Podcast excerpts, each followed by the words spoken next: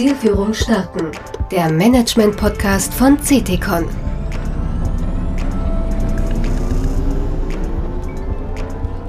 Guten Tag, liebe Hörer. Hier ist Zielführung starten, der Management-Podcast von CTCon. Ich bin Christian Bogenstock, Partner bei CTCon in Düsseldorf. Als Gastgeber freue ich mich, Sie in dieser Folge auf einer Orientierungsfahrt in die Energiewirtschaft mitzunehmen. Unterwegs sind wir mit Robert Zurawski und Axel Neumann-Gießen. Beide kennen sich gut und seit vielen Jahren aus der gemeinsamen Projektarbeit bei Vattenfall.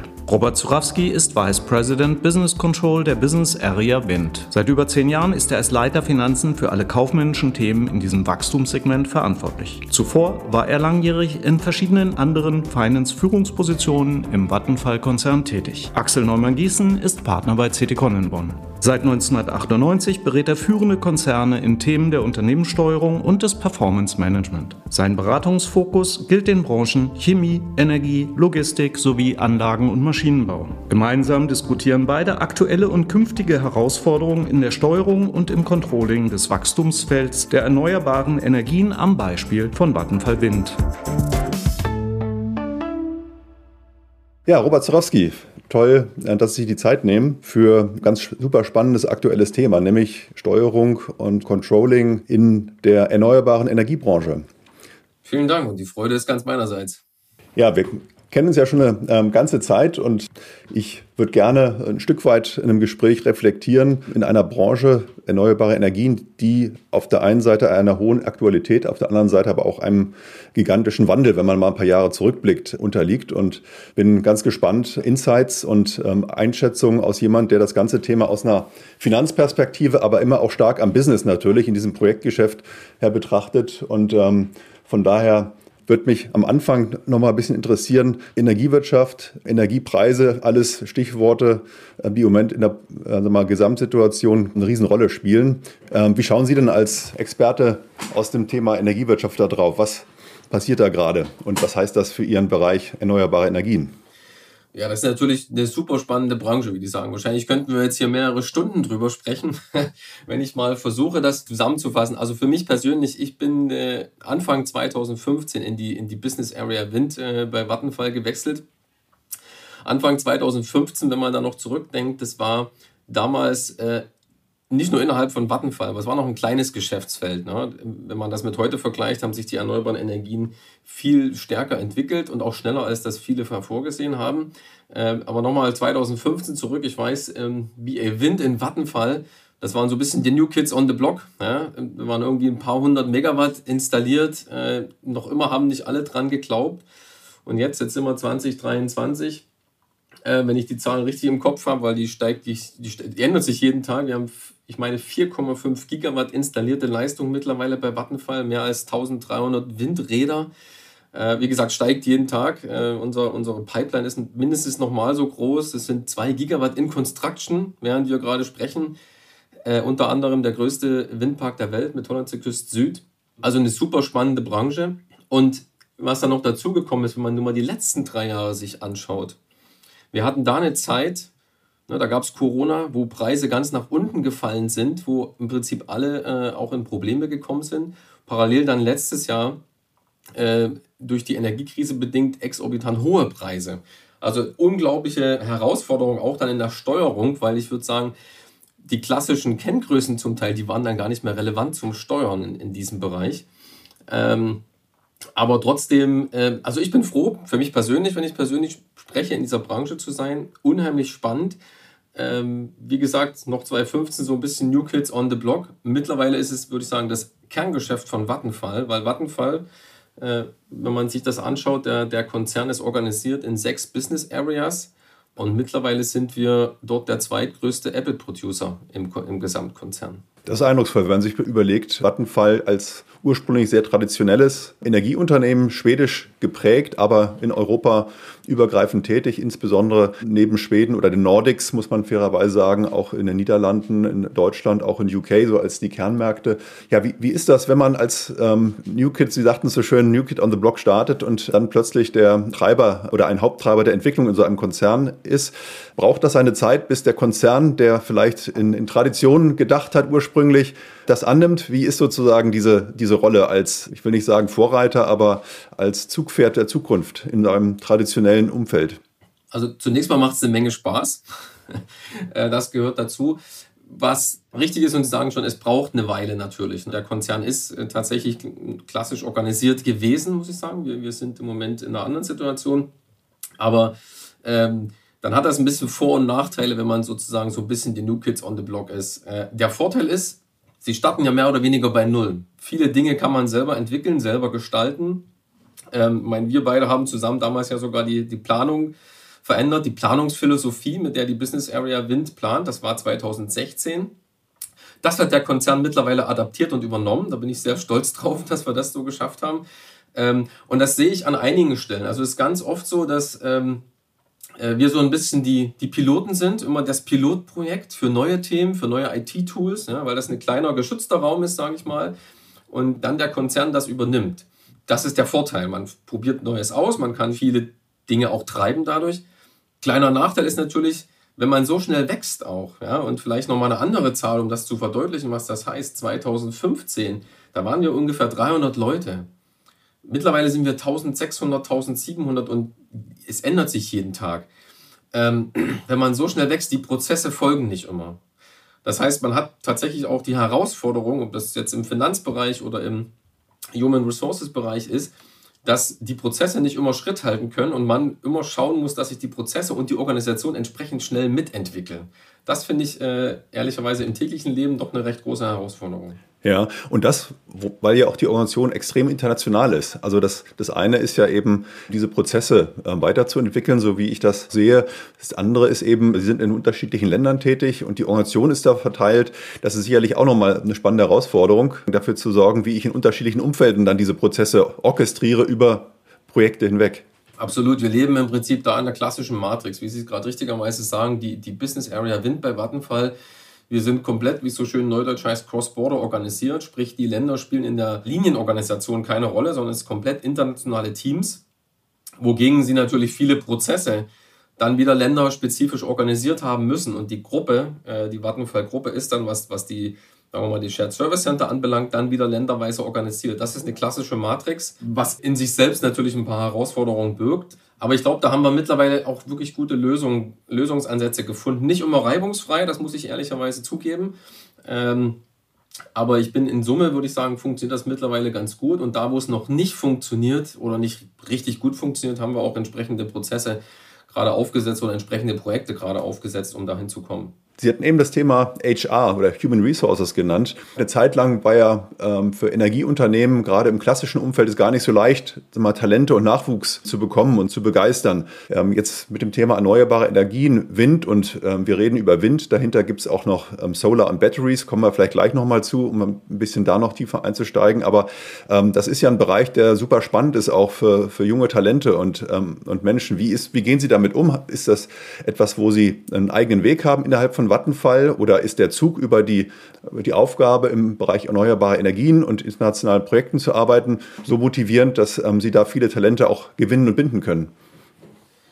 Also wir haben keinen extra Weg in dem Sinn bei Vattenfall. Vielleicht zwei Dinge. Einmal, es ist richtig so, Sie haben es als Zug bezeichnet, den sehen wir oder in der Vergangenheit noch deutlicher vielleicht als jetzt.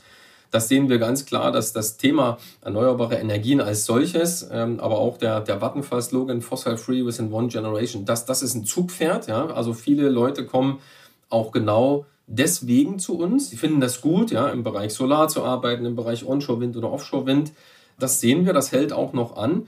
Nur ist natürlich in Summe die ganze Branche auch gewachsen. Der Wettbewerb hat sich da erhöht und äh, diese Herausforderung sozusagen, die richtigen Kompetenzen zu bekommen und dass der Arbeitsmarkt enger geworden ist, den sehen wir aber auch. Also es ist schon nicht mehr so einfach wie vor drei Jahren oder noch vor vier Jahren, äh, Leute zu rekrutieren und es ist äh, eine der großen Herausforderungen, würde ich sagen, für die gesamte Branche. Ich weiß, das gilt für andere Branchen auch, aber auch, auch bei uns. Ähm, das gilt für die gesamten erneuerbaren Energien und da fast egal in welchem Kompetenzbereich, es ist eine riesen Herausforderung, die richtigen Leute ich sag's mal wirklich, schnell genug an Bord zu bekommen. Wie viel Flexibilität brauchen diese Leute? Denn das Geschäft ist ja ein Projektgeschäft. Das heißt, die Bauprojekte, neue Windparks oder Anlagen sind hier und da. Ich spreche jetzt weniger vielleicht über die Kaufleute, sondern auch über viele Techniker. Ist das Thema Flexibilität und Internationalität ein wichtiges bei Wind oder arbeitet man dann doch sehr stark im nationalen Umfeld? Es hängt wirklich von den Jobs ab, würde ich sagen. Also gerade so im administrativen Bereich, aber auch Projektsteuerungsbereich und auch in der übergeordneten Projektorganisation ist es fast egal, wo die Leute herkommen. Da, da haben wir uns wirklich auch viel entwickelt in den letzten Jahren. Und auch die ganze Projektorganisation ist komplett international organisiert. Also ich mache mal ein Beispiel, äh, weil das bietet sich gerade an. Wir haben ja unser größtes Projekt da, Holland's Good South, was gerade in, in, in Construction ist, wie man so schön sagt, im Bau befindlich vor der holländischen Küste. Äh, dieses Projektteam ist komplett international organisiert die Leute, die den Bau wirklich machen und verantworten, die sitzen vor Ort in Holland, sind aber zum Teil auch aus anderen Ländern. Also da ist eine Flexibilität da. Aber dann vielleicht mehr in meinem Team, so ein Commercial Project Manager oder auch der Projektcontroller, ist eigentlich völlig egal, in welchem Land die sitzen. Ja? Also der, der Commercial Project Manager für Hollandse Küste sitzt in Hamburg, als Beispiel. Ja, wir haben andere Leute in UK, die das Projekt dann wieder unterstützen. Da haben wir uns auch sehr geöffnet als ähm, als Business, muss ich sagen, und bieten diese Flexibilität auch den Leuten an. Ganz klar, wie gesagt, alle, die vor Ort sein müssen und den Bau vor Ort betreuen und verantworten, das gilt auch später, wenn der Park in Betrieb ist. Da muss man natürlich, wie, man, wie wir so schön sagen, on-site sein. Das ist, das ist ganz klar.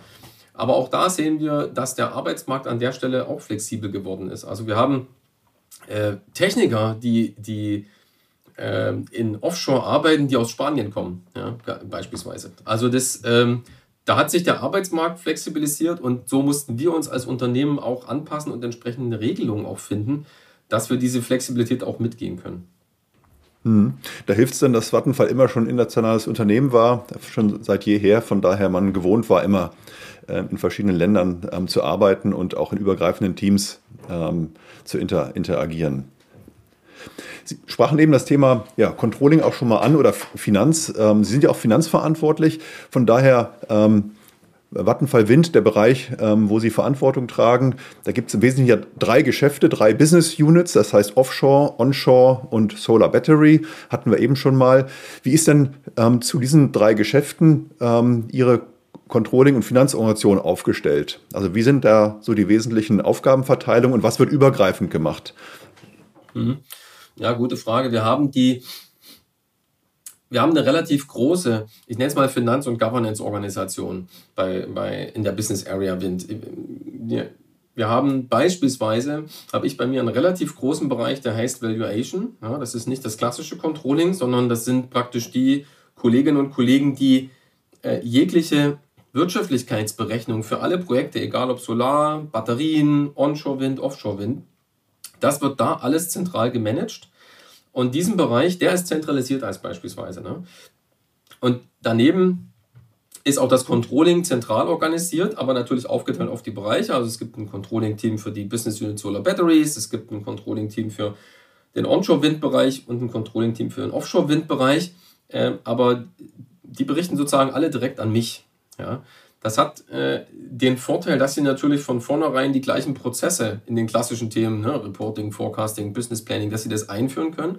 Und das Gleiche haben wir nachgezogen jetzt für den Bereich Governance und Compliance. Auch praktisch das Thema Legal Governance und Project Governance hängt äh, sozusagen mittlerweile bei mir, um zu gewährleisten, dass wir diese Governance-Themen ähm, gleich abfahren in den drei Business Units, was dann wieder den Vorteil hat, dass wir das natürlich dann, Governance ist ja zum Teil auch wieder länderspezifisch, ja, gerade was das Thema Legal Entities anbelangt, dass wir das natürlich super harmonisiert hinbekommen. Also das würde ich, wenn ich eine Empfehlung kann ich nur empfehlen, das so zu tun. Das ist ja immer die Diskussion, was macht man zentral, was macht man dezentral. Mhm. Ich würde sagen, dass wir im Moment da eine sehr gute Aufteilung gefunden haben. Ja, also auch nochmal diese ähm, Bündelung auch dieser Governance-Themen, ähm, gerade weil es eine mal, komplexe Organisation, verteilte Organisation mit, ähm, wenn man so will, übereinander liegenden ähm, Ebenen. Auf der einen Seite die Länder, dann die Business Units ähm, und aber äh, eben auch Projekte, die dann noch mal da drin liegen. Ähm, da hat sich also bewährt, ähm, übergreifend genau diese Governance-Prozesse ähm, zu, zu, ja, zu, standardisieren oder zumindest zu harmonisieren, aber auch vor allem ähm, auf einer oberen Ebene gemeinsam abzufahren. Absolut. Vielleicht kann ich da noch eine Zahl einwerfen, die das so ein bisschen verdeutlicht. Äh, dadurch, dass die ganz viele, gerade die, die Wind- und Solargesellschaften ganz oft oder wie ich so die Projekte ganz oft in eigenen Gesellschaften organisiert sind, sei es aus Gründen der Beantragung, sei es aus Gründen der, der Permits, also der Rechte, der, der Genehmigung oder auch, weil wir an vielen Stellen Partner drin haben äh, in dem Bereich, also andere Shareholder, ähm, sind, haben wir im Moment ungefähr 130 Legaleinheiten in sieben Ländern. Ja, und das ist natürlich, das macht Sinn, wenn Sie das zentral irgendwo führen. Ja, das ist äh, eindrucksvoll, wenn man sich das anguckt. Wie sind denn, Sie hatten eben Stichwort genannt, das Thema Partnering. Was heißt denn das? Also heißt das, dass Sie Partner suchen, Industriepartner für den Betrieb von Windparks oder für den Bau von Windparks? Wie ist da so die Überlegung in diesen Geschäften? Ja, also das ist vor allem für den Offshore-Bereich interessant und zwar aus zweierlei Themen. Äh, in der Vergangenheit kam der Bedarf auf unserer Seite daher, dass die Projekte wurden immer größer. Wenn wir noch vor 2015, 2016, da hatten wir 4, 5 Megawatt Turbinen, die Parks hatten, sagen wir mal, Größenordnung 200, 300 Megawatt. Jetzt nehmen wir mal so einen Park wie der, wie der Hollandse Küste South zum Beispiel, da reden wir über 1,5 Gigawatt. Ja. Das sind einmal riesige, äh, riesige Parks, die sie natürlich auch finanziell stemmen müssen. Also die Investitionssumme da sind 2,5 Milliarden Euro. Das sind Großkraftwerke eigentlich. Da, absolut, ja. Da, da macht es natürlich auch Sinn, sich einen Partner an Bord zu holen von der Motivation her. Andererseits sehen wir gerade in der Industrie den Bedarf an, ich nenne es mal grünen Elektronen, ja, den Bedarf an grünen Strom. Und zwar nicht nur auf dem Papier, sondern auch wirklich dass man den Strom auch da geliefert bekommt über Stromlieferverträge. Ähm, und ähm, da sind wir in den letzten Jahren dazu übergegangen, dass wir da, wie sagt man so schön Neudeutsch, Joint Forces machen, dass wir da zusammenkommen mit Industriepartnern. Ich nehme mal das Beispiel Hollandse Küste, das bietet sich so an. Ne? Da, da ist unser mhm. Partner mit 49 Prozent in dem Windpark, die BASF als Beispiel. Und das ist ein klassischer Industriepartner. Ne? Die BASF ist da drin als Shareholder mit 49 Prozent und hat in den Anteil auch einen Stromliefervertrag mit uns. Ähm, und das ist so eine Win-Win-Situation. Ne? Auf der einen Seite hat die BASF sozusagen nicht nur den grünen Strom, sondern ist auch, hat auch einen Anteil an dem Park, ist auch am, am Gewinn natürlich logischerweise beteiligt. Und uns ermöglicht das sozusagen natürlich auch, dass wir die Mittel schneller zurückbekommen und nicht alles in den einen mhm. Park machen und sozusagen die, die Mittel, die sie da wieder bekommen, gleich wieder freisetzen und den nächsten Park kreieren. Also das erlaubt uns einen, schnellere, einen schnelleren Investitionsumlauf. Und deswegen ist das gerade im Offshore-Bereich eigentlich äh, also ich überlege gerade, es sind mehr als die Hälfte der Parks, bei denen wir wirklich Partner drin haben. Es sind nicht immer Industriepartner. Ja, es gibt auch Pensionsfonds beispielsweise, das haben wir in UK, haben wir einen relativ großen Park, da ist ein schwedischer Pensionsfonds beteiligt. Ähm, aber wir haben auch in, in Deutschland äh, mit Dantusk und Sandbank zwei Parks, an denen die Stadtwerke München beteiligt sind. Wir haben verschiedene Partner, mit denen wir da zusammenarbeiten, sehr erfolgreich auch. Ja, spannend. Das ist jetzt, äh, Sie sagten, Offshore, so ein Stück weit die Strategie oder die Ausrichtung. Gibt es für Onshore oder Sober ähm, ähnliche oder auch andere Marktausrichtungen? Wie ist da so grob gesprochen, soweit äh, man das so sagen kann, sagen die, die Marktbearbeitungsstrategie für die Entwicklung? Also in Onshore äh, sind wir da sehr flexibel. Äh, auch da haben sich die Parks übrigens da sehr, sehr stark entwickelt. Also, äh, oder falsch, muss mich korrigieren das ist sehr länderspezifisch, wie groß die Parks sind. In Deutschland beispielsweise ist es eine sehr zerklüftete Landschaft. Da sind die Parks eher klein. Ne? Da sieht man auch, wenn man so durch die Lande fährt, ganz oft, da stehen nur vier, fünf, manchmal sechs Windräder. Wenn Sie dagegen in Schweden, äh, da haben wir letztes Jahr den größten Windpark Schwedens in Betrieb genommen, da stehen 80 Windräder. Also es ist einfach andere Größenordnung. Und zum Beispiel eben dann so einen großen Park wieder in Schweden, den haben wir auch nicht allein gebaut, da sind wieder zwei Partner mit an Bord. Ähm, kleinere Parks haben wir so, dass wir ganz oft diese Parks selbst entwickeln, selbst bauen und dann zum Teil aber verkaufen. An Investoren, an Fonds, äh, wer auch immer. Äh, wir nennen das Develop to Sell. Wir entwickeln, wir bauen, weil wir natürlich äh, auch darin gut sind. Das sage ich vielleicht mit einem gewissen Stolz natürlich auch. Diese Parks dann sozusagen an, äh, an Investoren komplett verkaufen und dann nur noch die Betriebsführung übernehmen. Im Solarbereich äh, machen wir das fast ausschließlich, dieses sogenannte Develop to Sell. Ja. Mhm. Also gar kein eigenes Betreiben, sondern das wird komplett entwickelt und dann an den Markt gegeben für weiteren Betrieb? Also wir haben einige, einige Parks, die wir behalten, aber die Mehrheit ist tatsächlich so, genau, wir entwickeln die, wir, wir bauen die. Er hat den Vorteil, da wir natürlich mehrere parallel haben. Wir können natürlich Skaleneffekte da generieren, die dann nicht alle so generieren mhm. können und erwirtschaften dann wieder Vorteile für die Investoren an der Stelle. Ja. Im Solar ist es natürlich dann wieder einfacher, weil die Betriebsführung, wenn der Solarpark einmal steht, ist natürlich relativ simpel. Da gibt es keine mhm. drehenden Teile oder so. Ne? Das ist natürlich viel einfacher dann auch für Investorengruppen da einzusteigen. Ja.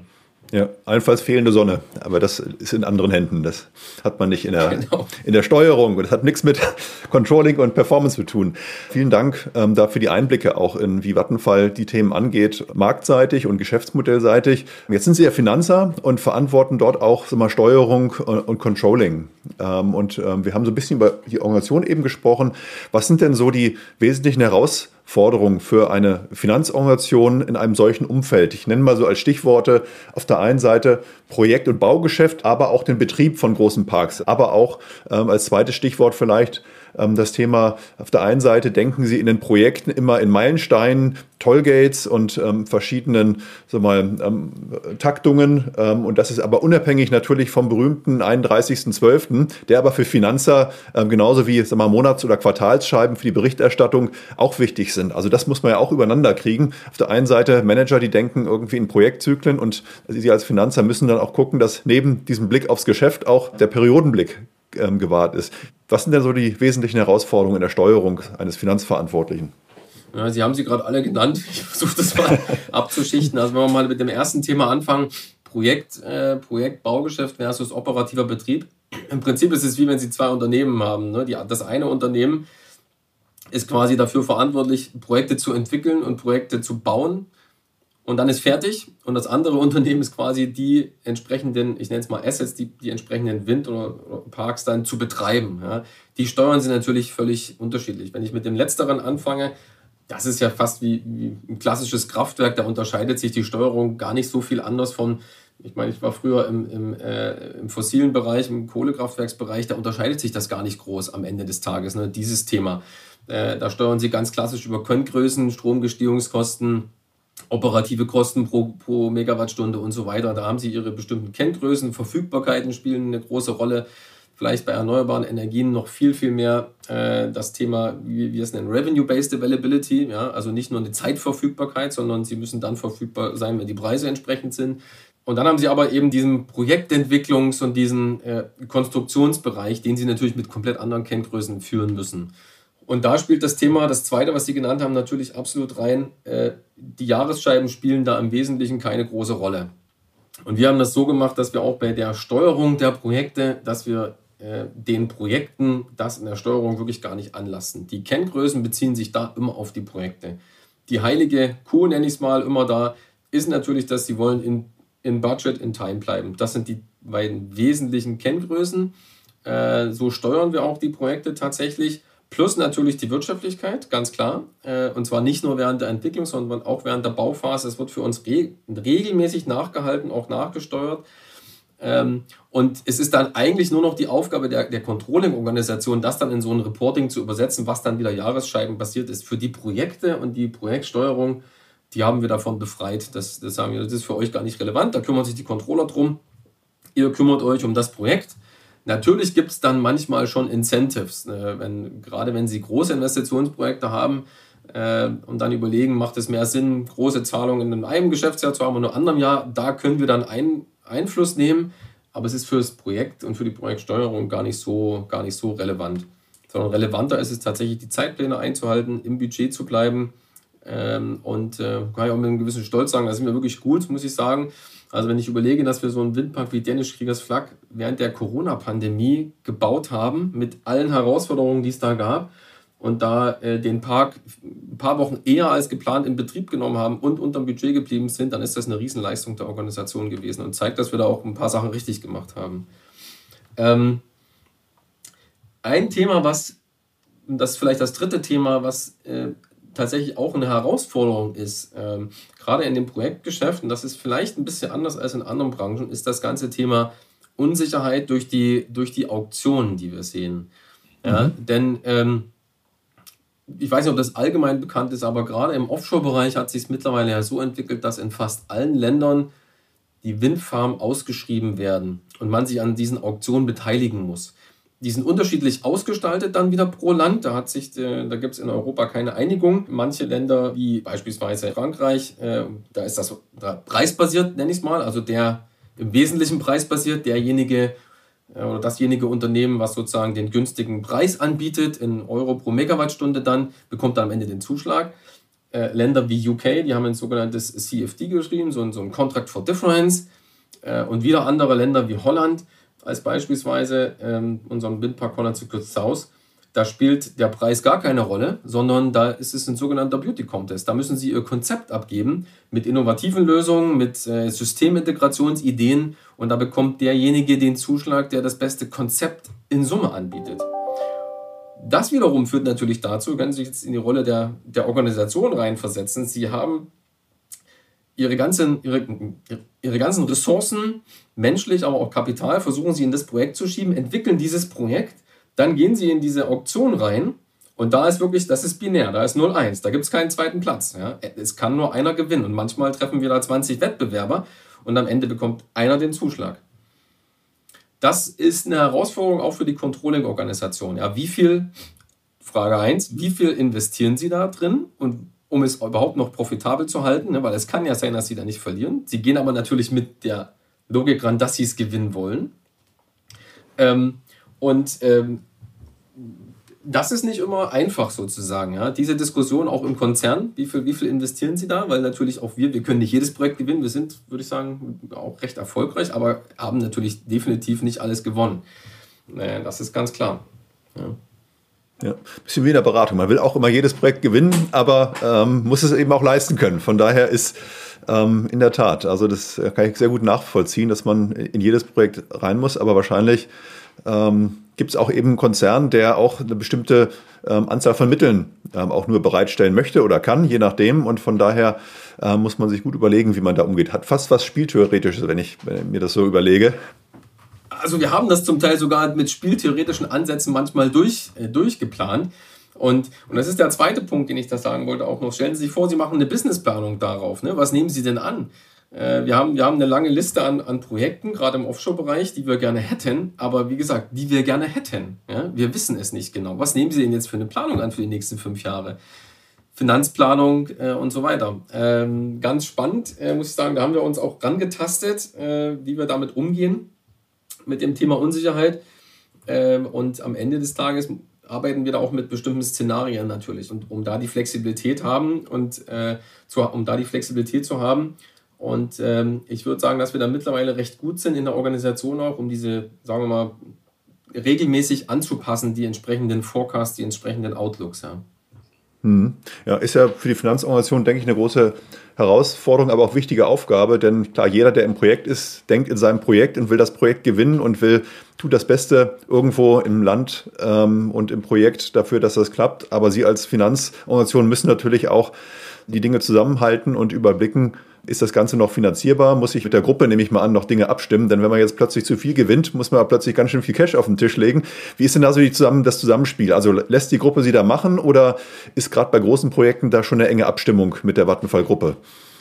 Also da ist natürlich eine ganz enge Abstimmung, ganz klar, weil gerade Sie sagten es bei den großen Projekten, auch das ist länderspezifisch wieder, bei manchen Projekten ist es wirklich so, in dem Moment, wenn Sie einen Zuschlag haben, müssen Sie auch einen dreistelligen Millionen Euro Betrag auf den Tisch legen, als Sicherheit zum Teil. Ähm, und dann natürlich hängen relativ große Investitionen dran, weil wenn man einen Zuschlag bekommt, und das ist fast überall gleich dann wieder, wenn Sie einen Zuschlag bekommen, egal mit welchem Verfahren, dann äh, haben Sie bestimmte Commitments auch. Und dann wieder zurückzugehen, das zieht eigentlich relativ große Strafzahlungen oft hinterher. Das heißt, das ist dann schon wie so eine vorweggenommene Investitionsentscheidung. Äh, obwohl sie noch gar nicht alles genau wissen, weil sie haben zu dem Zeitpunkt ganz oft, wenn sie ein Bid abgeben, den Windpark im Detail manchmal noch gar nicht durchgeplant, weil es einfach viel zu früh ist. Ja, das ist auch nochmal eine spannende Herausforderung, weil ich gerade erzählt hatte, mhm. wie, wie, schnell sich die, sozusagen die Turbinentechnologie da entwickelt. Ähm, aber die Abstimmung mit der Gruppe ist, ist sehr eng, weil wir äh, ja mittlerweile, sagen wir mal, der ganze Bereich Business Area Wind repräsentiert ungefähr 50 Prozent des gesamten Investitionsbudgets der Vattenfall-Gruppe. Ja, also das heißt, meine Abstimmung mit dem CFO von Vattenfall ist da an der Stelle eine recht enge, ganz klar. Auch verständlich, weil man hört ja auch äh, immer wieder oder kann auch lesen, dass gerade mit dem Thema Strompreise, wie entwickeln die sich gerade, wie entwickeln sich Zinsen und Materialpreise ähm, im technischen Umfeld. Ähm, da gibt es ja viele Effekte, die übereinander und nicht immer in die, alle in die richtige Richtung ähm, laufen. Wie sind da so aktuelle Herausforderungen im Markt, ähm, wo Sie als Finanzer sagen, ähm, das hat dann wirtschaftliche aktuelle Implikationen oder Diskussions Bedarfe. Ja, das ist aktuell gerade ein ganz spannendes Thema, vor allen Dingen im Offshore-Bereich, äh, weil der Offshore-Bereich befindet sich wirklich im Moment in einer, in einer, doch spannenden Situation und das geht allen Wettbewerbern im Moment so. Das ist praktisch so ein Dreieck, in das wir reingerutscht sind. Im Englischen würde man sagen, so eine klassische Catch-22-Situation. Wir wahrscheinlich alle wissen, ne, die Strompreise sind wieder auf ein, sagen wir mal, normales Niveau zurückgekehrt. Ja, wir sind ungefähr auf dem Niveau von vor zwei Jahren, ungefähr, vielleicht noch ein bisschen drüber. Aber andererseits haben wir die Situation, dass die Zinsen sich natürlich deutlich nach oben entwickelt haben, was dazu führt, dass einfach die Kapitalkosten der Unternehmen, auch der Investoren, auch von Partnern sich nach oben entwickelt haben. Und dann die entsprechenden Anforderungen, also diese ne, Hurdle Rates, wenn man es mal so nennt, auch nach oben gerutscht sind. Und jetzt kommt das dritte Element dazu. Äh, gerade im Offshore-Bereich haben sich die Kosten deutlich nach oben entwickelt, also die Investitionskosten für die Windturbinen, für den Stahl, für die Fundamente. Und das würde ich sagen, also wenn ich mal eine Zahl da nennen müsste, jetzt in den letzten zwölf Monaten zum Teil plus 40 Prozent. So. Das heißt, sie kriegen dann natürlich so ein paar Probleme, den Business Case entsprechend darzustellen. Und das sehen wir gerade branchenweit im, im Offshore-Bereich und das ist eine riesen Herausforderung im Moment. Und ich würde im Moment sagen, die Politik ist noch mental noch nicht da, äh, ehrlicherweise. Mhm. Das heißt, wir, wir erklären das gerade auch überall in den entsprechenden Regierungen, sagen, dass wir in dieser Situation sind. Und parallel ist es so, dass eben auch die großen äh, Supplier, gerade im Windturbinenbereich, Siemens, Vestas, GE, wenn man sich denen ihre äh, Finanzsituation anschaut, die ist ja auch nicht gerade super rosig. Also das, da, da ist eine, eine spannende Herausforderung. Interessanterweise ist das im Solarbereich komplett anders gerade. Im Solarbereich ist weltweit die Nachfrage nach Solarpanels so zugenommen, aber auch die Produktion. Und da ist eine gesunde Mischung. Das heißt, die, die, die Baukosten für einen Solarpark und gerade die, die großen, die wir bauen, die entwickeln sich gerade nach unten. Also wirklich eine ganz spannende Gemengelage in den, in den, in den Technologien, in den Ländern. Ähm, aber gut, das ist so ein bisschen ja auch das Salz in der Suppe gerade. Und das ist der Grund, warum es auch Spaß macht, ehrlicherweise, genau in dem Bereich zu arbeiten. Ja, das ist ein gutes Stichwort. Ähm, ich, ich, höre bei all dem, was Sie sagen und wie Sie es berichten, ähm, das Thema brennt bei Ihnen und Sie brennen für das Thema. Ähm, was motiviert Sie persönlich insbesondere ähm, ähm, in diesem Thema erneuerbare Energien ähm, in der wir, in der Herzstück der Energiewirtschaft gerade zu arbeiten? Was sind so ein paar persönliche Blicke darauf? Also wenn mich jemand fragt, sage ich immer, ich habe den besten Job der Welt. Es macht wirklich riesen Spaß. Es macht riesen Spaß, was zu entwickeln, was vorwärts zu bringen, was zu bewegen. Äh, und das seit 2015, das, das macht mich stolz, das erfüllt mich sozusagen auch wirklich mit, mit der Motivation, hier, hier ranzugehen. Ähm, und zumindest Sie wissen ja, dass ich, dass ich Bergsteiger bin. Ja, es ist am Ende freue ich mich immer, wenn ich wieder den nächsten Gipfel erklommen habe. Und hat ja schon mal Nelson Mandela hat das, glaube ich, gesagt in einem Zitat, wenn Sie auf einen großen Berg steigen und den Gipfel erreichen, das Einzige, was Sie dort sehen, ist, dass es dann noch viele weitere Gipfel zu erklimmen gibt. Und so ist es auch hier. Ne? Sie schaffen ein großes Projekt, freuen sich stolz und wenn Sie dann da oben sind und das Projekt geschafft haben, sehen Sie, ah, da kommen noch ein paar andere. Und dann nimmt man sich die wieder vor und äh, da ist vielleicht noch eine Analogie, weil wir erst gerade das Thema Unsicherheit hatten. Sie, Sie können nicht immer gewinnen. Aber also ich bin zumindest ein Mensch, der da nicht aufgibt. Ne? Ich gehe dann nochmal los. Also da auch eine Analogie aus dem Bergsteigen. Äh, für manche Berge braucht man mehrere Versuche. Also ich weiß, für die Überschreitung der Wildspitze in Tirol äh, habe ich drei, drei Anläufe gebraucht. Äh, wichtig ist natürlich dann immer zu erkennen, wann muss man umdrehen, um auch damit es nicht zu gefährlich wird. Und am Ende des Tages beim dritten Mal war es dann erfolgreich. Das heißt, Business Judgment an der Stelle auch immer, man muss sich überlegen, wann, wann greife ich zu und wann äh, setze ich neu an. Ähm, Klingt super spannend und ähm, ich spüre das Herzblut ähm, im Thema, nicht nur im Bergsteigen, sondern auch ähm, im Bereich ähm, Wind und erneuerbare Energien. Ähm, ganz, ganz herzlichen Dank für das tolle Gespräch. Ich glaube, das hat den Zuhörern und allen, die Spaß und Interesse an diesem Thema haben, ähm, nochmal richtig viel gebracht über Finanzen, Steuerung und aktuelle Herausforderungen im Bereich erneuerbare Energien. Am Beispiel von Vattenfall Wind, einem der Vorreiter und Big Player in Europa in diesem Thema, gebracht. Vielen Dank für das tolle Gespräch nochmal, Robert Zurawski. Und ähm, ich freue mich auf viele weitere Gespräche und ähm, alles Gute und ähm, auf bald. Vielen Dank, dass Sie uns auf der heutigen Orientierungsfahrt unseres Management-Podcasts Zielführung starten begleitet haben. Haben Sie eine gute Zeit bis zu unserer nächsten gemeinsamen Tour. Im September finden Sie die nächste Folge auf www.ctcon.de/podcast und sicher auch in dem von Ihnen präferierten Podcast-Verzeichnis.